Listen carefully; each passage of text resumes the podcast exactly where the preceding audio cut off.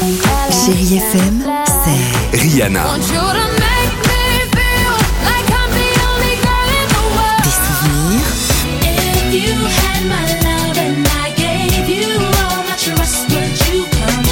Et la musique qui vous fait du bien.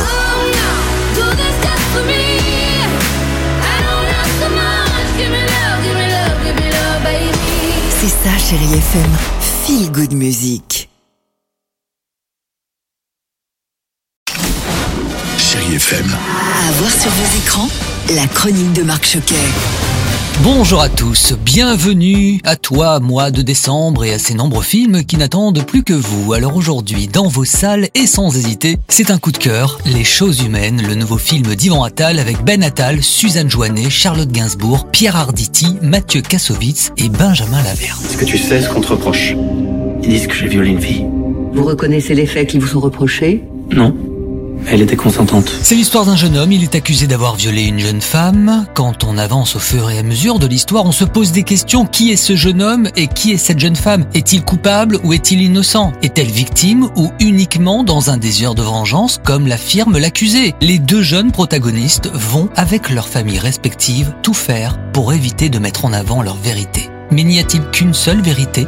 Yvan Attal. J'avais envie de dire à quel point c'était important euh, qu'on juge nos affaires au tribunal et pas ailleurs. À l'époque dans laquelle on est, on a l'impression, malgré le fait qu'on ait aboli la peine de mort il y a des dizaines d'années, qu'on continue de couper les têtes sur Internet, on juge les gens à l'emporte-pièce en deux minutes. Le film parle de ça et j'avais envie de mettre le spectateur à la place du jury et de se dire euh, si j'y étais, qu'est-ce que je ferais? Charlotte Gainsbourg. Oui, c'est important d'avoir confiance dans la justice française parce qu'effectivement, on met 30 mois à instruire une affaire et c'est pas avec des réseaux sociaux en 4 secondes. C'était nécessaire que la parole soit donnée aux femmes et tout ce mouvement était utile et, et l'est encore. Mais détruire des vies comme ça si vite, il y a rien de bon là-dedans. Vous aimez le tennis? Vous aimeriez en savoir un petit peu plus sur les sœurs Williams? Alors n'hésitez pas une seconde à aller voir la méthode Williams. Venus et Serena sont devenues les deux plus grandes joueuses de l'histoire du tennis et dans le rôle du père des deux sœurs, un Will Smith brillant et touchant. Et je vais même aller plus loin, c'est un petit ressenti, ça sent bon l'Oscar. Tu vas entrer sur le cours la tête haute.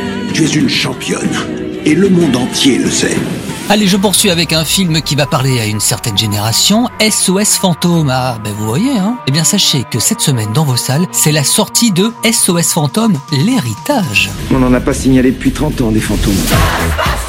Et l'aventure continue, et cette fois-ci, gros plan sur une maman célibataire et ses deux enfants. Ils s'installent dans une petite ville et découvrent peu à peu leur relation avec les chasseurs de fantômes et l'héritage légué par leur grand-père.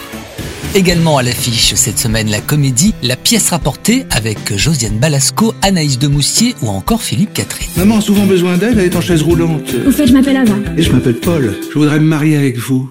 Bonne idée. Paul Château-Tétard, vieux garçon de 45 ans et pur produit du 16e arrondissement de Paris, prend le métro pour la première fois de sa vie, mais il tombe aussi amoureux d'une jeune guichetière, elle s'appelle Ava. Alors leur mariage n'est pas du tout du goût de maman, hein, Adélaïde Château-Tétard, interprétée par Josiane Balasco, qu'on appelle aussi la reine-mère. Pourtant, cette dernière s'en accommode. Un héritier serait le bienvenu, mais le bébé tarde à venir. Et là, une guerre sans pitié s'engage entre les deux femmes, la reine-mère étant persuadée qu'Ava trompe son fils, il doit bien y avoir un amant quelque part. Josiane Balasco, bonjour. Parlez-nous de votre personnage. Elle a été construite aussi par le costume, par le maquillage, par le- la coiffure. Euh, Sidonie Pontanier, qui est la costumière, a fait un boulot formidable. Je lui dis je veux des lunettes et elle m'a apporté ces lunettes, qui sont euh, des lunettes de sa collection personnelle, qui sont d'énormes hublots. Là-dessus, j'ai dit à ma maquilleuse, euh, on va faire des gros gros sourcils. Château Tétard était déjà désagréable rien qu'en mettant ses lunettes. Merci de rester fidèle à ce podcast et à toute l'actualité du cinéma. Prenez soin de vous